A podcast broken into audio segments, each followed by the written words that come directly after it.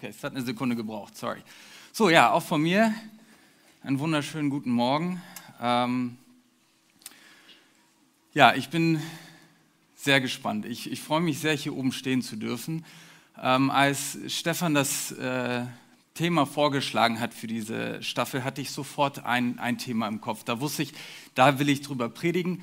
Wo es mich dann genau hinführt in den Vorbereitungen, das wusste ich nicht. Ähm, und das war jetzt ein sehr spannender Prozess für mich, aber ich möchte mit euch reden über Beständigkeit im Glauben. Ähm, das ist ein Thema, was mich schon eigentlich sehr lange beschäftigt. Ich habe mich als Teenie taufen lassen und äh, der Taufvers, den ich damals bekommen habe, steht im Psalm 17, Vers 5, Senke meine Tritte ein in deine Fußstapfen, damit mein Gang nicht wankend sei. Und mich haben schon immer Geschichten von Menschen beeindruckt, die treu ihren Glauben gelebt haben, egal wie die Umstände waren und die ihren Glauben wirklich bis zum Schluss behalten haben. Das Ding ist, was ich bei mir oft erlebe in meinem Alltag, ist dann doch etwas recht anderes. Ja, so, so, so sehr mich das Thema beschäftigt, so sehr es mich interessiert, erlebe ich doch was anderes und man muss nicht viele Jahre auf dem Buckel haben, um zu wissen, dass das Leben Höhen und Tiefen hat. Ähm, gab sicherlich Zeiten in meinem Leben, da habe ich mich gegen gesträubt, das zu akzeptieren, aber es geht nun mal auf und ab. Manche dieser Sachen sind einfach außerhalb unserer Kontrolle. Ähm, sind die Umstände, andere Dinge, gut, die sind vielleicht auch direkte Konsequenzen von unseren Handlungen, ja, von unseren Erfolgen, von unseren Misserfolgen. Das kann einzelne Bereiche unseres Lebens betreffen, wie die Arbeit, wie Beziehungen. Es kann auch unser gesamtes Leben umfassen. Es geht doch immer wieder auf und ab. Und was ich jetzt aber nicht machen möchte, ist jetzt gewisse Situationen aus meinem Leben rauspicken, wo ich jetzt irgendwo besondere Tiefen oder besondere Höhen hatte, sondern ich möchte halt ein bisschen rauszoomen und mein Leben da als Ganzes angucken ähm, und gerade auch mein Glauben. Denn das, was ich allzu oft erlebe, ist, dass so wie das Leben Höhen und Tiefen hat, ähm, mein Glaube auch ganz schön auf und ab gehen kann. Das hängt manchmal direkt mit diesen Umständen zusammen, manchmal ist es ganz anders. Ich habe unglaublich gute Zeiten, hohe Hochzeiten, in denen ich Gottes Nähe total spüre. Er ist da, ich, ich höre seine Stimme, ich erlebe sein Wirken in meinem Leben, in meinem Umfeld. Ich habe totale Begeisterung für ihn und es gibt die Situation, wo ich in den tiefsten Tiefen bin. Ich komme im Keller an und stelle fest, es geht noch tiefer runter und Gott ist nirgendwo zu finden. Ich höre sein Reden nicht, ich, ich verstehe nicht, warum ich in der Situation bin, ich bekomme scheinbar von ihm keine Hilfe und in all meiner Verzweiflung stecke ich da alleine drin. Auf der anderen Seite, ich habe solche Zeiten in meinem Leben gehabt, wo ich ganz unten war und ich seine Nähe gespürt habe, ich seinen Trost und seine Geborgenheit bekommen habe, er Wunder getan hat, mich aus Situationen rausgezogen hat, wo ich schon gar keine Hoffnung mehr hatte und nicht wusste, wie ich da wieder rauskommen soll. er hat mich da in, in, in der Geschwindigkeit oft aus diesen Situationen rausgezogen, wie ich es nie für möglich gehalten hätte. Nur dass dafür in dem Moment, wo ich dann plötzlich Tageslicht wieder erblicke, ich aufhöre ihn zu suchen. Ich höre auf ihn zu beten und so langsam gerät er komplett in Vergessenheit. Und solange es mir gut geht, lebe ich mein Leben und Gott spielt eine relativ geringe Rolle da drin. Und so sehr es normal ist, dass wir in unserem Leben Höhen und Tiefen haben, dass wir gute Zeiten haben, aber auch sehr schwere Zeiten, ähm, bezogen auf unseren Glauben, da sehe ich doch etwas sehr anderes in der Bibel. Unser Glauben und unser Leben mit Gott, das wird oft mit einem Wettkampf verglichen, wo wir dazu aufgefordert sind, treu bis zum Ende durchzuhalten an dem Glauben festzuhalten, den Glauben zu bewahren. Und unser Leben soll ein Leben sein, was von Gottes Herrlichkeit und von seiner Macht geprägt ist. Und darum geht es letzten Endes. Es geht darum, dass wir auch treu sind, dass wir treu sind. Und in meinem Leben dann festzustellen, wie oft ich hin und her geworfen bin, wie oft ich damit kämpfe, ähm, habe ich mir eben oft die Frage gestellt, okay, wie komme ich dahin? Wie komme ich dahin, einen Glauben zu haben, der beständig ist, egal wie meine Umstände sind, egal wie es mir geht, dass ich einen Glauben habe, der stark ist, der mich trägt. Und ich habe vor Jahren mal an zwei unterschiedlichen Stellen von, von Leuten, die für mich gebetet haben, Eindrücke weitergegeben bekommen, Ähm, das eine Bild war von einem Grashalm, das andere von einem Weizenhalm, was im Wind hin und her geworfen wurde. Und im zweiten Teil des Bildes ähm, war ein Baum da, ein mächtiger, starker Baum, der jeden Sturm wettern konnte und äh, der Schatten und, und Schutz für andere gespendet hat. Und das ist mein Gebet für mein Leben, das ist mein Wunsch für mein Leben und für, äh, für unser Leben. Und im Psalm 1 steht es, glücklich zu preisen ist, wer nicht dem Rat gottloser Menschen folgt, wer nicht denselben Weg geht wie jene, die Gott ablehnen, wer keinen Umgang mit den Spöttern pflegt. Glücklich zu preisen ist, wer Verlangen hat nach dem Gesetz des Herrn und darüber nachdenkt Tag und Nacht. Er gleicht einem Baum, der zwischen Wasserläufen gepflanzt wurde. Zur Erntezeit trägt er Früchte und seine Blätter verwelken nicht. Was ein solcher Mensch unternimmt, das gelingt. Das finde ich eine unglaublich starke Aussage, eine unglaublich starke Zusage. Und das ist etwas, da brennt mein Herz für. Ich möchte da hinkommen, ich möchte diesen Glauben haben. Und in meinem Leben, in den Situationen, wo ich mein, mit meinen Umständen kämpfe oder mit dem, wie es mir gerade geht, ähm, komme ich immer wieder an den Punkt eben, dass ich damit kämpfe und dass ich sogar damit frustriert bin, wie unbeständig ich bin und wie unbeständig mein Glaube ist. Und ich möchte euch einmal mitnehmen auf zwei der Wege, die ich immer wieder einschlage, in dem Versuch, dieses Problem zu lösen und äh, zu diesem Ziel zu kommen. Denn ich denke, ihr werdet das ein bisschen nachvollziehen. Also den einen oder anderen Weg werdet ihr sicherlich kennen, vielleicht auch beide. Und äh, ein kleiner Spoiler-Alert vorneweg, beide Wege funktionieren nicht. Ja? Der erste Weg ist der Weg von Gehorsam, Disziplin und Leistung. Auf diesem Weg versuche ich aus meiner eigenen Willenskraft ähm, das Richtige zu tun, meine Verhaltensweisen zu ändern, irgendwelche biblischen Standards zu erfüllen, mit dem Denken, wenn ich Gottes Wahrheit begreife und mich an all die Sachen halte, dann kann mich eigentlich nichts mehr umwerfen. Dann wird Gott mir nahe sein, dann werde ich ihn erleben. Wenn es mir gut geht, wenn ich gerade schön oben auf der Welle reite, dann funktioniert das oft ganz gut. Dann kann ich mich selbst davon überzeugen, dass der Himmel eigentlich beeindruckt sein müsste von mir, dass ich das hinbekomme. Und es ist sehr zufriedenstellend, dieses warme Gefühl von, ähm, von Selbstsicherheit, von Erfolg. Die Bestätigung, die man von anderen Leuten dann bekommt, ähm, weil das auch nach außen hin natürlich sehr gut aussieht, wenn ich alles im Griff habe.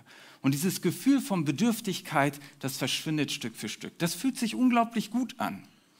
Aber der Punkt ist, wenn wir diesen Stolz haben, und das ist nichts anderes als Stolz, dann kommen wir unweigerlich an den Punkt, wo wir mit dem konfrontiert werden, was wir nicht mehr können. Und wir sind konfrontiert mit der Person, die wir dann immer noch sind, nachdem sich all dieser Staub von unserem Tun und Machen gelegt hat. Wir brennen aus, wenn wir diesen Weg einschlagen und auch unsere Freude brennt aus und geht verloren. Und plötzlich muss ich mich nicht nur damit auseinandersetzen, wie weit ich eigentlich am Ziel vorbeigeschossen bin, sondern auch damit, wie wenig ich eigentlich von Gott gesehen und erlebt habe, trotz all meiner ganzen Mühe. Also, oft komme ich dann ganz unten an, nachdem ich das eine Weile versucht habe. Wenn ich schon unten bin, habe ich meistens gar keine Kraft, diesen Weg einzuschlagen. Das ist viel zu anstrengend. Also versuche ich den zweiten Weg. Und das ist der Weg der Gnade. Es ist natürlich eine steile These von hier oben zu sagen, die beiden Wege funktionieren nicht und der zweite Weg ist ein Weg der Gnade. Deswegen muss ich das, glaube ich, ein bisschen weiter ausführen. Und zwar ist es leider so, dass wir oft in unserem Leben Gnade zum König oder zur Königin machen wollen, ohne dass wir ihr aber irgendwelche Autorität in unserem Leben geben wollen. Wir wollen die Vergebung, wir wollen die Freiheit, wir wollen die Bestätigung und das reine Gewissen, die alle mit Gnade kommen, aber wir haben so die Angst, dass da irgendwo noch ein Haken dran sein könnte, dass da irgendwo noch was mit dazu gehört, irgendwas, was nicht so einfach ist wie einfach nur die Gnade, die all meine Schuld bedeckt und all meine Probleme löst. Wir sind dann bei der billigen Gnade angekommen. Und das ist ähm, ganz interessant. Dietrich Bonhoeffer schreibt in seinem Buch über Nachfolge über die billige Gnade.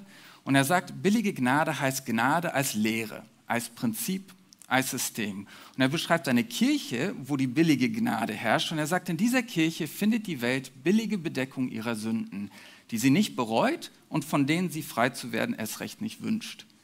Ja, wir wollen die Veränderung nicht dann. Das ist billige Gnade als Rechtfertigung der Sünde, aber nicht als Rechtfertigung des Sünders, der von seiner Sünde lässt und umkehrt. Nicht Vergebung der Sünde, die von der Sünde trennt. Billige Gnade ist die Gnade, die wir mit uns selbst haben. Das ist die Gnade, die ich mir selber zuspreche. Wenn ich sage, ach du, das ist nicht so schlimm. Ich muss Gnade mit mir selbst haben. Ich muss lernen, mich selber zu vergeben. Das ist auch nicht so einfach. Ich brauche Zeit, das zu lernen. Paulus schreibt aber, dass die Gnade nicht nur gekommen ist, um zu vergeben, sondern dass sie gekommen ist, um zu herrschen in unserem Leben. Und eine Gnade, die nur vergibt, wird niemals so mächtig und so herrlich sein wie eine Gnade, die auch imstande ist, unser komplettes Leben umzukrempeln und zu verändern. Wenn wir von dieser Gnade, von, von der Gnade leihen, wenn wir nur diese billige Gnade nehmen, dann ähm, und uns aber immer noch dem hingeben, wie wir ja, denselben Sünden hingeben, uns gegen diese Veränderung sträuben, dann werden wir feststellen, dass unser, unsere Liebe und unser Herz für Gott langsam kalt wird. Gott ist dann nämlich nur noch der Richter, der uns die Schuld erlassen muss. Er ist der Butler, der unseren Bedürfnissen nachkommen muss. Er ist der, der Banker, der unsere Schuld tilgen muss. Er muss mir ja vergeben. Er muss mich ja lieben. Aber so wirklich interessiert er sich nicht für mich. So wirklich freut er sich nicht an mir. So wirklich will er mich nicht. Und das, die, die Konsequenz daraus ist, ist, dass wir zynisch werden, dass wir zynisch und kalt werden. Weil in all unserer Selbstvergebung, in all diesen Versuchen stellen wir fest, dass er plötzlich weit entfernt ist, dass er nicht nahbar ist, dass er nicht persönlich ist. Und es ist relativ egal, ob wir unser Stolz damit füttern oder ob wir Gnade missbrauchen. Das Ergebnis ist immer dasselbe. Der Punkt, an dem wir ankommen, ist schlimmer als der Punkt, an dem wir angefangen haben. Unser Glaube wächst nicht, sondern wird weiterhin von den Wellen hin und her geworfen, geht auf und ab. Und glaubt mir, ich sage das aus Erfahrung, wenn ihr dieses Spiel lange genug spielt, dann ist das unglaublich ermüdend und entmutigend. Ich kenne es aus meinem eigenen Leben und ich kenne es leider auch viel zu viel aus meinem Umfeld. Ich habe viele gute Freunde, die sich über Jahre die Zähne an diesem Thema ausgebissen haben, die oft schon seit klein auf Christen sind und mit diesem Thema zu kämpfen haben und dann irgendwann mal nach einer größeren Lebenskrise dann sich komplett von dem Glauben abgewandt haben und Gott den Rücken zugekehrt haben. Und das ist oft so, dass diese Krisenzeiten unseren Glauben auf den Prüfstand stellen. Ohne so eine große Krise kann man das vielleicht ganz gut weiterfahren. Aber dann ist auch da das Einfachste, das einfach hinzunehmen, dass unser Glaube auf und ab geht. Einfach nicht mehr so hohe Erwartungen zu haben, nicht mehr so viel dran setzen, damit das auch nicht so weh tut. Damit das auch nicht so weh tut, wenn wir kämpfen und machen und machen und versuchen und trotzdem aber irgendwie Gott kein bisschen näher kommen. Die Folge dessen, da wo wir letzten Endes ankommen, ist, dass wir einen lauwarmen Glauben haben. Man hat gerade noch genügend Wärme, um sich selbst davon zu überzeugen, dass man nicht tot ist. Man hat genügend Wärme, um sich in der Gemeinde noch wohl zu fühlen, genügend Ehrfurcht, um sich nicht in ein komplett unmoralisches Leben zu stürzen, vielleicht noch genug ein schlechtes Gewissen, um ab und zu mal die Bibel aufzuschlagen und gerade so genug Probleme im Leben, dass wir auch mal an besonders schweren Tagen auch beten. Das ist gerade ein ziemlich heftiges Bild. Das ist ein ziemlich heftiges Bild. Aber die Realität ist, dass wir alle davon bedroht sind. Hier in Deutschland, in, in dem Land, in dem wir leben dürfen, ist unser Glaube nicht durch Verfolgung oder ähnliches bedroht. Unser Glaube ist durch die ständige Versuchung bedroht, Kompromisse einzugehen. Lauwarm sein ist das Aussterben von diesem Feuer, von, von unseren Überzeugungen und von unserer Treue. Und Treue stirbt immer den Tod von 1000 Kompromissen. Ich möchte jetzt an dieser Stelle so frei sein und dich damit konfrontieren mit der Frage und dir die Frage stellen, ist dein Herz in der Gefahr, kalt zu werden gegenüber Gott? Ich möchte natürlich jetzt so keine Antwort von euch. Das ist eine sehr persönliche Frage, ist eine sehr herausfordernde Frage und keiner von uns mag es, diese Frage so gestellt zu bekommen.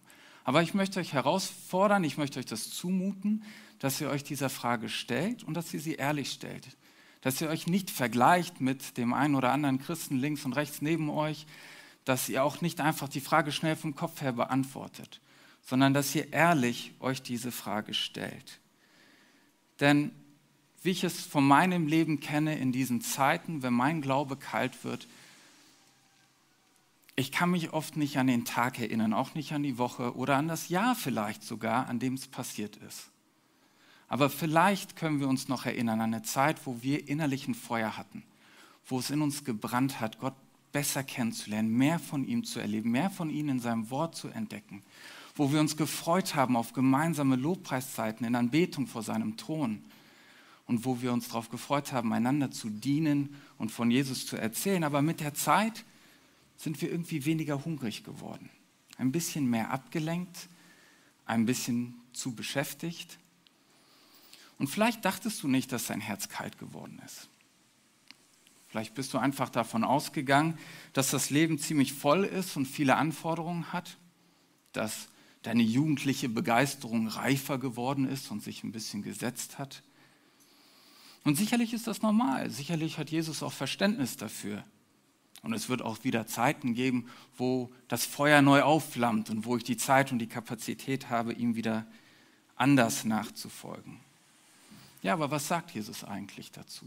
Was sagt Jesus zu so einem Glauben? Die harte Realität ist es, dass er das nicht auf die leichte Schulter nimmt. Viele von euch werden die Worte von Jesus kennen aus Offenbarung Kapitel 3, wo eine Gemeinde in Laodicea sagt, ich weiß, wie du lebst und was du tust ich weiß, dass du weder kalt noch warm bist, wenn du doch das eine oder das andere wärst. Aber weil du weder warm noch kalt bist, sondern lauwarm, werde ich dich aus meinem Mund ausspucken. Warum hat hier Jesus so harte Worte? Das sind harte Worte. Von den sieben Gemeinden, die äh, Jesus anschreibt im, im, äh, in der Offenbarung, ist Laodicea die einzige, wo er nichts Positives zu sagen hat. Ich weiß nicht, ob ihr euch daran erinnert, an die Staffel von Jakob über diese Sendschreiben an die Gemeinden. Die anderen Gemeinden hatten zum Teil richtig, richtig üble Probleme auch. Und trotzdem hat er hier diese harten Worte für Laodicea. Das Problem ist mit dem Lauwarmsein, ist, dass es eigentlich nur ein Symptom einer tiefer liegenden Krankheit ist. Es heißt nämlich weiter im Text, du sagst, ich bin reich und habe alles im Überfluss, es fehlt mir an nichts. Die kennzeichnende Aussage von lauwarmem Glauben ist, ich brauche nichts. Wer lauwarm ist, ist geistlich gesehen selbstzufrieden. Und die Warnung gilt also nicht einfach nur einem lauwarmen Glauben, sondern dem, was unser Glaube erkalten lässt.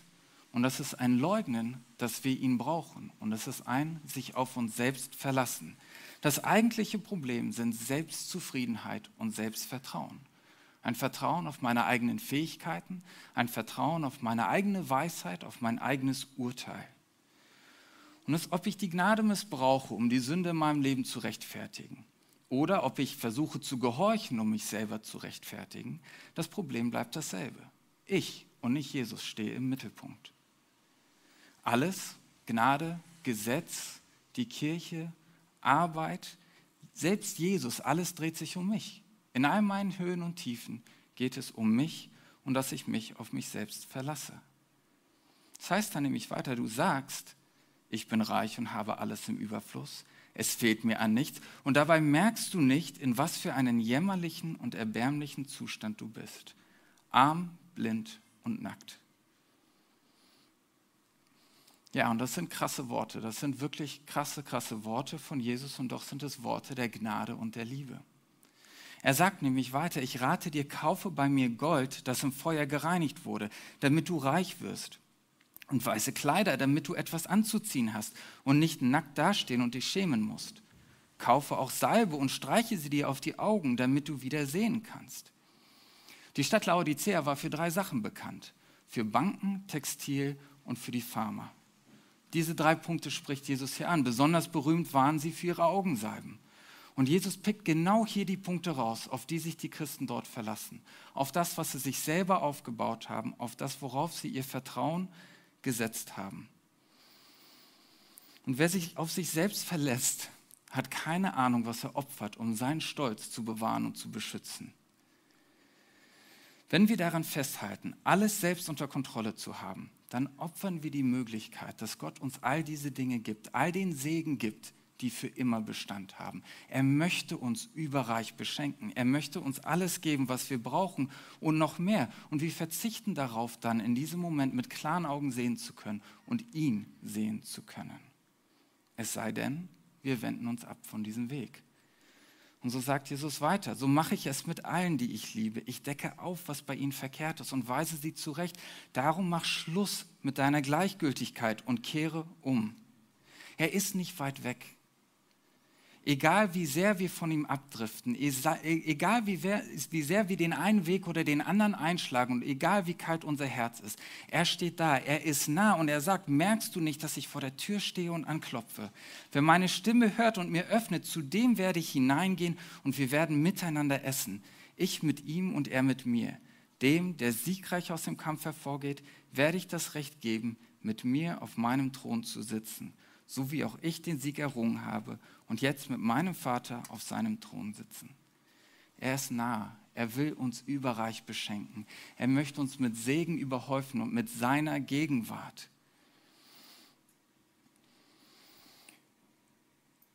Wie können wir also jetzt wachsen in Treue und Beständigkeit? Wie kommen wir dahin, dass wir das lernen können? Den ersten Schritt haben wir jetzt kennengelernt. Darum mach Schluss mit deiner Gleichgültigkeit und kehre um. So, wenn du so bist, wie es mir dann oft geht, dann, dann kommt der Satz, okay, aber wie soll das denn funktionieren? Wie soll ich denn umkehren, wenn ich gerade mit Gleichgültigkeit zu kämpfen habe? Wie soll ich denn umkehren, wenn ich dieses Feuer in mir gar nicht spüre? Und da kann ich nur sagen, warte nicht darauf, dass irgendetwas aus dir heraus entsteht. Warte nicht drauf. Wenn du das erkennst, dann kehre um. Dreh ab davon dass du dich auf dich selbst verlässt hin zu ihm, dass du mit ihm verbunden bist. Denn wenn wir mit ihm verbunden sind, dann werden wir aus dem Mittelpunkt von unserem Leben rausgenommen und er kommt ins Zentrum. Und dann, wenn er im Zentrum ist, können wir erst erleben und erfahren, wozu wir geschaffen sind, wozu er uns gemacht hat. Denn das, was er für uns tut, kann nicht getrennt werden von dem, wer er in uns ist. Und wenn wir mit ihm verbunden sind, dann bedeutet das, dass er mehr und mehr zu dem lebendig machenden Mittelpunkt wird von allem, was wir tun und sagen. Und deswegen suche ihn. Das ist verbunden sein mit Jesus. Suche ihn. Und wenn du damit kämpfst, dass dein Glaube kalt geworden ist, wenn dein Glaube auf und abgeworfen wird von den Wellen des Lebens und du feststellst, es fehlt dir vielleicht immer wieder an Leidenschaft und an Feuer, dann möchte ich dir die Frage stellen, kennst du ihn? Kennst du ihn? Und damit meine ich nicht den Gott, den wir irgendwie in unserem Stolz managebar machen, sondern ich meine den wahren, herrlichen, absolut ergreifenden Gott der Treue. Such ihn, lass dich neu packen von seiner Schönheit und von seiner Herrlichkeit. Es geht nicht darum, dass du irgendetwas besser machen musst. Und es geht auch nicht darum, dass du unbedingt lernen musst, mehr Gnade mit dir selbst zu haben. Schau weg von dir selber. Schau auf ihn. Schau auf ihn, der für immer treu ist und der immer beständig ist.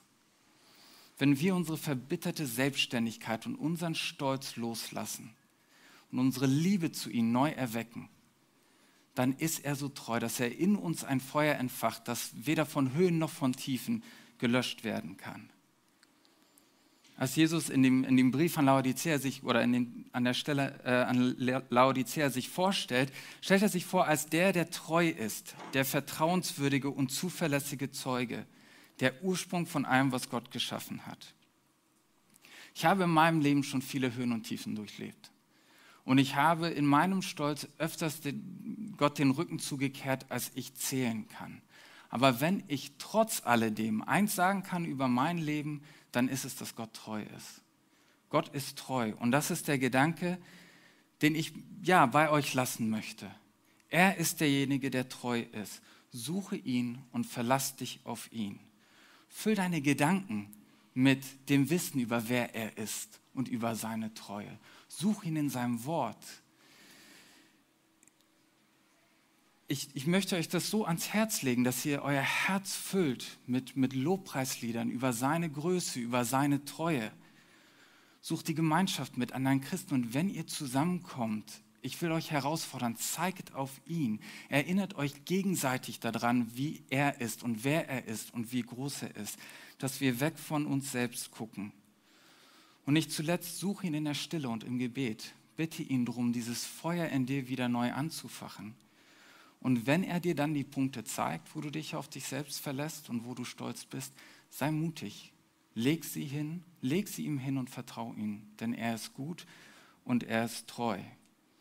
Er sagt doch, wenn wir unsere Sünden bekennen, erweist Gott sich als treu und gerecht. Er vergibt uns unsere Sünden und reinigt uns von allem Unrecht, das wir begangen haben. Es, es, er ist die Antwort. Wenn wir aufhören, auf uns zu gucken und versuchen, das aus uns heraus irgendwie zu schaffen, ob auf dem einen Weg oder den anderen, sondern auf ihn gucken und seine Herrlichkeit sehen, seine Schönheit sehen, dann wird dieses Feuer neu in uns entfacht werden. In Klagelieder Kapitel 3 steht, aber eine Hoffnung bleibt mir noch. An ihr halte ich trotz allem fest. Die Güte des Herrn hat kein Ende. Sein Erbarmen hört niemals auf. Es ist jeden Morgen neu. Groß ist deine Treue, o Herr. Darum setze ich meine Hoffnung auf ihn. Der Herr ist alles, was ich brauche. Denn der Herr ist gut zu dem, der ihm vertraut und ihn von ganzem Herzen sucht. Bonhoeffer hat auch gesagt, der Friede Gottes ist die Treue Gottes unserer Untreue zum Trotz. Der Friede Gottes ist die Treue Gottes unserer Untreue zum Trotz. Und mit dem Gedanken, mit diesem Frieden will ich euch in den weiteren Sonntag und in die nächste Woche entlassen. Seid gesegnet.